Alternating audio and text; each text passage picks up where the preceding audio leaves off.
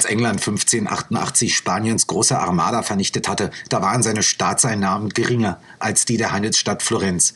Und dennoch ist England 250 Jahre später die Wiege der industriellen Revolution, zu einer Zeit, als Deutschland noch in tiefste Kleinstaaterei zerfallen war. 1862 spricht dann aber in London auf einer internationalen Weltausstellung auch ein deutscher Chemiker, August Wilhelm Hofmann. Und der informiert die anwesenden Gäste, dass man schon in Kürze die vielfältigsten verschiedenen erhältlichen Stoffe in leuchtendsten Farben und Nuancen künstlich zu färben vermag, wie sie noch kein menschliches Auge zuvor gesehen habe. Nun, das stieß natürlich nicht auf Gegenliebe bei den anwesenden englischen und holländischen Indigo-Pflanzern.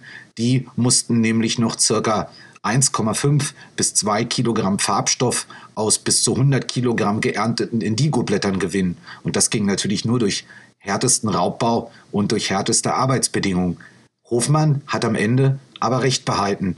Heute haben wir farbige und preiswerte Kleidung für jedermann. Nun, was das mit dem Buch zu tun hat, das ich Ihnen heute vorstellen will, das erfahren Sie nach dem Intro. Und damit herzlich willkommen zu Schwark auf Weiß, Folge Nummer 62. Bleiben Sie dran, ich freue mich.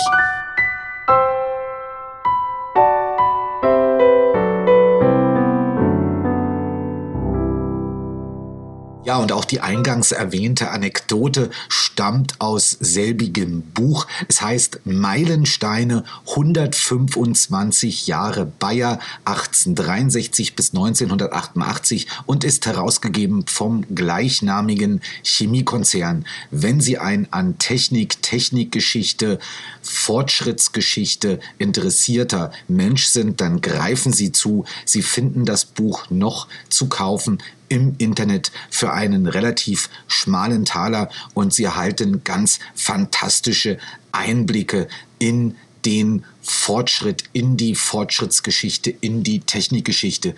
Ich will heute einfach mal dieses Buch mit Ihnen gemeinsam in dieser Folge aufschlagen und durchblättern. Ich habe mir ein paar ähm, Zettel reingemacht an Stellen, die ich besonders interessant fand. Ich hoffe, ich kriege das hier auf meinem viel zu kleinen Schreibtisch hin. Ja, woher kommt eigentlich mein Interesse? Aus mir ist ja dann nach der Schule relativ schnell erst Unternehmer geworden, dann äh, Programmierer, dann aber relativ schnell zur Pädagogik. Mein Vater allerdings äh, war ähm, äh, drei Jahrzehnte lang Pilot in der Zivilluftfahrt, meine Mutter Chemikerin bei Zeiss tätig äh, in der Entwicklung ähm, im optischen Bereich für Kameras. Das heißt also, äh, mein Opa ähm, äh, Aquawerke und äh, später äh, Spee, also Waschmittel im Osten Deutschlands, äh, selbst auch Chemiker. Ähm, das heißt also, bei mir ist es vielleicht auch äh, ein bisschen ins Blut gegangen, obwohl ich mich dann zumindest teilweise dann auch anderen Dingen in meinem Leben gewidmet habe. Gut, was ist das Besondere an diesem Buch? Also erst einmal ist es die komplette Konzerngeschichte bis 1988. Das habe ich schon erwähnt. Darüber hinaus aber ist einfach auch der Aufbau dieses Buches fantastisch. Sie finden also sehr leserorientierte, ähm, äh, auch für Laien verständlich verfasste Texte zu den Meilensteinen in der Entwicklung, in der Agrikultur, ähm, in der Optik, in der äh, äh, Färbeindustrie, ähm, äh, in der medizinischen ähm, äh, Anwendung, im Erforschen äh, ähm, neuer Medizin gegen Zivilisationskrankheiten. Also es ist ein ganz äh, fantastisches Buch. Ich habe jetzt gerade das äh, umfangreiche ähm, Inhaltsverzeichnis offen. Das Buch ist nämlich ein fetter Wälzer, äh, 600 Seiten. Ähm, es geht also los äh, mit den Teerfarben, die also sozusagen äh, die Grundlage äh, der Entwicklung des Bayer-Konzerns ähm, gründen. Ähm, es geht weiter über die Gründer, es geht weiter über die Rolle des äh, Konzerns ähm, in der Unterstützungskasse, also ähm, im Kontext der Bismarck, äh, äh der Sozialgesetze Bismarcks. Es geht weiter um äh, die Verflechtung, die frühe Verflechtung von Universität, Forschung und Industrie und welche Rolle Bayer dabei gespielt hat. Es geht weiter um Einflüsse Bayers auf die Modeindustrie. Ähm, es geht weiter um die Verquickung äh, ähm, mit äh, Duisberg. Ähm, es wird erklärt, ähm, äh, das Benzopopurin und seine Bedeutung. Ähm, es geht zu Färbetechniken für die Textilindustrie. Ähm, es geht um die Labore Bayers. Ähm, es geht um die, die Spedition, um das Speditionsbüro, was sozusagen aufgebaut worden ist 1888 für 10.000 Kunden und weltweit und wie die Logistik ähm, äh, praktisch äh, überhaupt aufgebaut, aufrechterhalten und optimiert werden konnte. Hm, es geht um den Einstieg in die anorganische Chemie. Ähm, ähm, es geht um die, ähm, den Einfluss von Bayer auch auf äh, Städtearchitektur in Deutschland und dann auch weltweit. Es geht um wichtige medizinische Errungenschaften. Es geht um Aspirin, den Kampf gegen die Schlafkrankheit, ähm, gegen andere Krankheiten wie zum Beispiel Malaria weltweit. Dazu kommen wir etwas später in der Episode noch. Es geht um die Entwicklung ähm, äh, der Videokassette, des Videoformats. Es geht um den Einfluss von äh, äh, von Bayer auf den deutschen Fußball. Ähm, ja, ich blättere jetzt einfach mal weiter. Äh, Alka-Seltzer, ähm, äh, Bayer im Ersten Weltkrieg, Bayer zur Zeit des Nationalsozialismus, äh, Bayers Rolle im Zweiten Weltkrieg, ähm, Kupferseide, äh, Poly, äh, Pol, Pol Polyurethan, das ist Schaumstoff, Synthese, Kautschuk, ähm, äh, Makrolon, Kunststoffe, ähm, es geht um die vielfachen verschiedenen Änderungen der äh, Geschäftsform von Bayer, wie es da, äh, es dazu kam, wie das, ähm, wie sich das entwickelt hat. Bayers ähm, äh, Rolle in der Währungsreform nach dem Zweiten Weltkrieg, ähm, Bayers äh, äh, Einfluss auf die, auf die Werktechnik, auf die Entwicklung von ja, also sozusagen, man könnte ja sagen, der postmodernen Fertigung, also von der modernen zur postmodernen Fabrik, ähm, Bayers Einflüsse auf das äh, moderne Bild der Feuerwehr, auf die Modernisierung der Feuerwehr. Es ist also ähm, Pharmaforschung, also you name it. Es ist ein, ein wahnsinnig gut äh, recherchiertes äh, Buch, das unheimlichen Spaß macht zu lesen und das man in Auszügen und in vereinfachter Form, vor allem aufgrund der hervorragenden Fotodokumentation entlang des Buches und ähm, der hervorragenden Dokum Dokumentation auch der beschriebenen chemischen Zusammenhänge nur weiterempfehlen kann, auch, auch für Schulen, auch für den Unterricht. Die entsprechenden chemischen Verbindungen sind, um die es geht, sind jeweils aufgeschlüsselt. Ähm, die Formeln, ähm, es ist in Fotos dokumentiert, ähm, äh, wie sich das aufs Produkt niedergeschlagen hat. Es ist wirklich ähm, ganz fantastisch.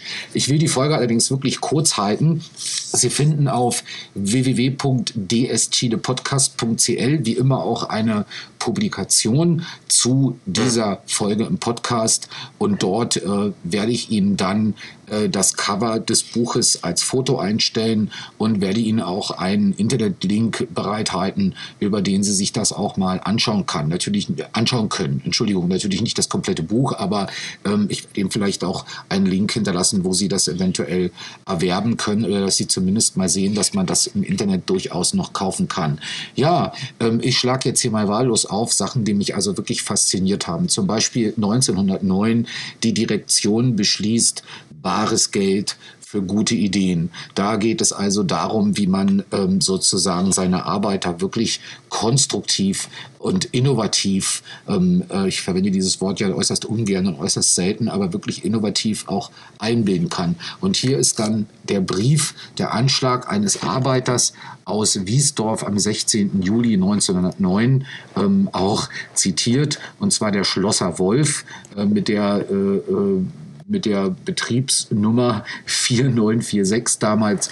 Und der nimmt also Bezug auf einen Anschlag, wo die Arbeiter zum Mitmachen, ähm, äh, zum Ideen eingeben, aufgefordert worden. Und da schreibt er, Bezug nehmend auf den Anschlag betreffend Prämierung von Vorschlägen zur Unfallverhütungsvorschriften erlaube ich mir eine Erfindung anzuzeigen, welche in einem selbsttätigen Entwässerungsventil für Dämpf nee, für Dampfleitungen natürlich, Entschuldigung, besteht. Der Zweck ist der, dass eine abgesperrte Dampfleitung sich selbst tätig entwässern und bei Anstellen des Dampfes die vorhandene Luft und das sich anfangs bildende Wasser entweicht, sowie bei vollem Dampfdruck schließt. Ja, das sogenannte Dampfdruckventil, würde ich sagen, ist das heute. Also ähm, ja, äh, äh, damals allerdings noch nicht vorhanden. Und da kann man schon schön sehen, ne, wie sozusagen hier die Innovation auf der Fabrikebene gemeinsam mit den, mit den beteiligten Arbeitern wirklich vorangetrieben worden sind. Hierzu steht natürlich viel mehr da, worauf ich jetzt überhaupt nicht eingehen kann und auch nicht möchte. Ja, ähm, dann habe ich hier 1913, Bayer war 1913 das drittgrößte deutsche Chemieunternehmen. Die Firma hatte 10.600 Mitarbeiter, davon 7.900 in Leverkusen. Sie hielt 8.000 in- und ausländische Patente, fünf Tochtergesellschaften im Ausland, 44 eigene Verkaufsvertretungen, 123 Agenturen. Also Sie finden immer wieder hier auch aufgeschlüsselt in jedem einzelnen Kapitel äh, auch eine Tabelle. Da geht es immer um Bayer-Nachrichten und Weltnachrichten und da können Sie für das entsprechende Jahr wirklich sehen, was ist weltweit passiert, was ist bei Bayer passiert. Und daraus können Sie natürlich fantastische Analogien erschließen ähm, und sich sozusagen auch erarbeiten, wie der Fortschritt sozusagen, von dem wir heute noch zehren. Ich möchte nicht ketzerisch sein und sagen, den wir heute noch auf zehren, ja, wie der eigentlich immer getrieben worden ist, vor allem von Unternehmern, von freier Forschung, von Freigeistern und vor allem von technisch versierten Menschen. Also diese Tabellen, die sind ganz fantastisch. Sie haben also wirklich immer zwei Spalten nebeneinander. Bayer-Nachrichten und Weltnachrichten. Das finde ich ist auch ein ganz großes Pluspunkt von dem Buch. Der Erste Weltkrieg trifft auf die Chemie, dazu auch ein ganzes Kapitel, wobei ich auch sagen muss, dass die Kapitel zum Ersten Weltkrieg, zur Rolle Bayers im Ersten Weltkrieg, im Nationalsozialismus, aber auch im Zweiten Weltkrieg durchaus kritisch geschrieben worden sind, ohne den ständig erhobenen Zeigefinger, aber durchaus sehr, sehr selbstkritisch geschrieben sind. Auch das ist durchaus lohnenswert, sich das mal anzuschaffen und durchzulesen. Meiner Meinung nach gehört dieses Buch in jedes äh, gut sortierte Bücherregal zu Hause. Dann, wir springen 1923, Germanin besiegt die Schlafkrankheit. 1914 zählten die Niem, einen eingeborenen Stamm in der deutschen Kolonie Kamerun, 12.000 Menschen. Acht Jahre später lebten nur noch 609. Die Schlafkrankheit hatte den Stamm dahingerafft. Wie die Niem starben in Afrika Millionen Menschen, ehe Germanin die Heilung der Tropenseuche möglich machte. Ja, also nicht nur die Schlafkrankheit. Später wird man feststellen, dass dieses sogenannte Germanin, dieser Wirkstoff auch gegen die Flussblindheit erfolgreich ist. Und auch da wurden wieder Millionen Menschen in Afrika sozusagen geheilt bzw. verhindert, dass diese überhaupt erkranken. So, ich blättere mal weiter. Die ersten Produkte für die Landwirtschaft 1924, Frühjahr 24, am Rande des Werkes Leverkusen, Biologische Institut der Pflanzenschutzversuchsabteilung fertiggestellt. Ähm, hier wird also Saatgut untersucht, wie sich Mikroorganismen auf Saatgut auswirken. Hier wird äh, äh, verhindert, äh, dass Pilzbefall stattfindet. Das heißt, wenn wir jetzt mal weiterdenken, also hier geht es einfach darum, dass der Bevölkerungsanstieg weltweit nie möglich gewesen wäre, ne, wenn man überhaupt erst mal dafür gesorgt hätte, dass man in dem Umfang, in dem man sie brauchte, auch Nahrungsmittel anbauen konnte. Ja, ich will jetzt hier die Folge nicht sprengen und blättere jetzt mal wieder einfach weiter. Der zähe Kampf gegen die Weltseuche Malaria 1930 waren 700 Millionen Menschen weltweit mit Malaria infiziert, also ja, eine Dreiviertelmilliarde und zwei bis vier Millionen Menschen starben jährlich an dieser Tropenkrankheit. Auch da wird Bayer fündig und entwickelt das erste Argument, das sozusagen Arzneimittel gegen die Malaria darstellt und dann erfolgreich wirkt, nämlich das sogenannte Chinin. Es geht also hier um Chinin, Chinolin, Acredin und hier finden Sie auch wieder die chemischen Verbindungen exakt aufgelistet und erklärt, sehen Fotos dazu, die alten Arzneipackungen, die Entwickler, die Biografien der Entwickler. Also ein ganz Ähm, fantastisches Buch. Ich will aber wieder weiterblättern und mir schauen, wo ich mir meine Papiere reingemacht habe. Dann das C-Ring gegen die Tuberkulose, eine Krankheit, die also ähm, in Deutschland bis in die 40er Jahre hinein, bis über den Zweiten Weltkrieg hinaus, ähm, also Abermillionen Opfer äh, gefordert hat, Lungentuberkulose und so weiter. Ähm, jetzt möchte ich aber wieder einfach hier viele, viele Seiten leider überspringen. Ähm, Umweltschutz gehört zur Geschichte von Bayer. Hier lesen Sie auch ganz interessante Sachen. Ähm, äh, man denkt ja heute immer, der Umweltschutz, der muss noch erfunden werden. Da ist es doch gut, sich mal hier in diese Konzerngeschichte zu vertiefen und zu schauen, was 1966 Bayer da schon geleistet hat und wie sich Bayer da schon Gedanken gemacht hat.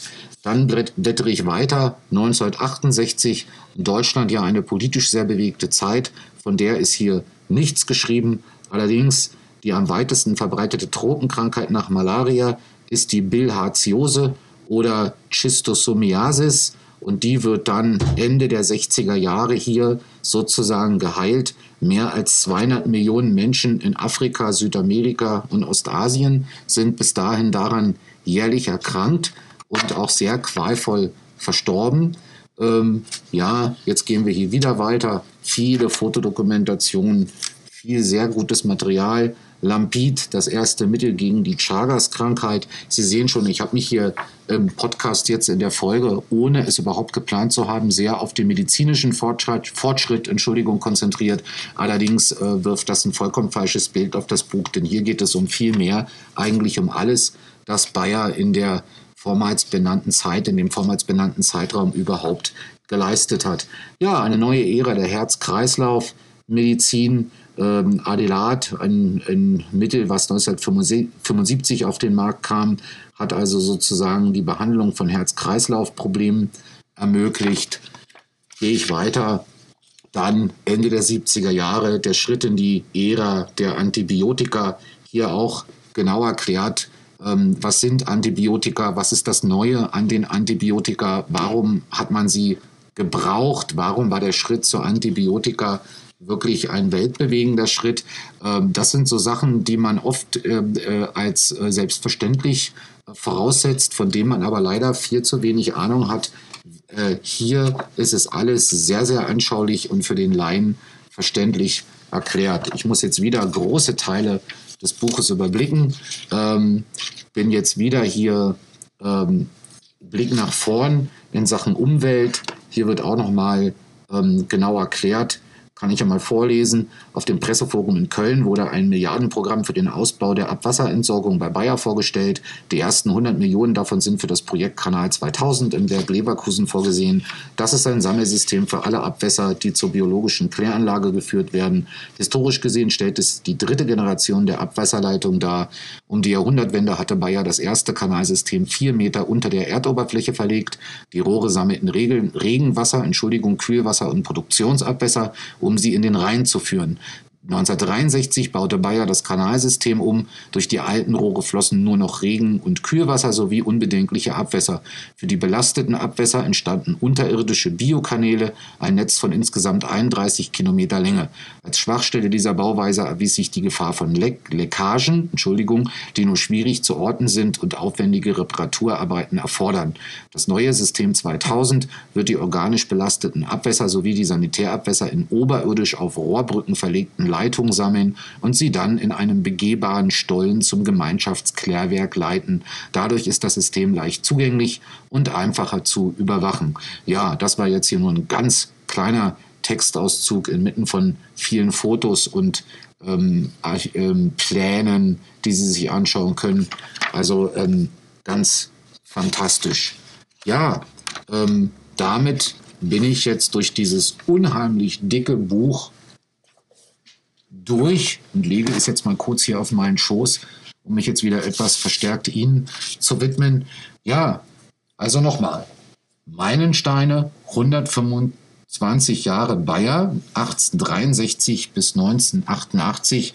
Das Buch ist also äh, in einem unheimlich ähm, äh, guten, starken Einband erschienen. Was mir auch aufgefallen ist und was ich heute oft vermisse, ist, dass sich die Leute damals, also 1988, scheinbar noch Gedanken um Typografie gemacht haben. Das Buch hat eine fantastische Aufmachung, eine fantastische Typografie. Das stimmt alles. Wenn Sie es erwerben, dann kommt es zusätzlich in einem ähm, minimalistisch bedruckten Pappschuber mit dem Firmenlogo. Äh, ein ganz fantastisches Buch.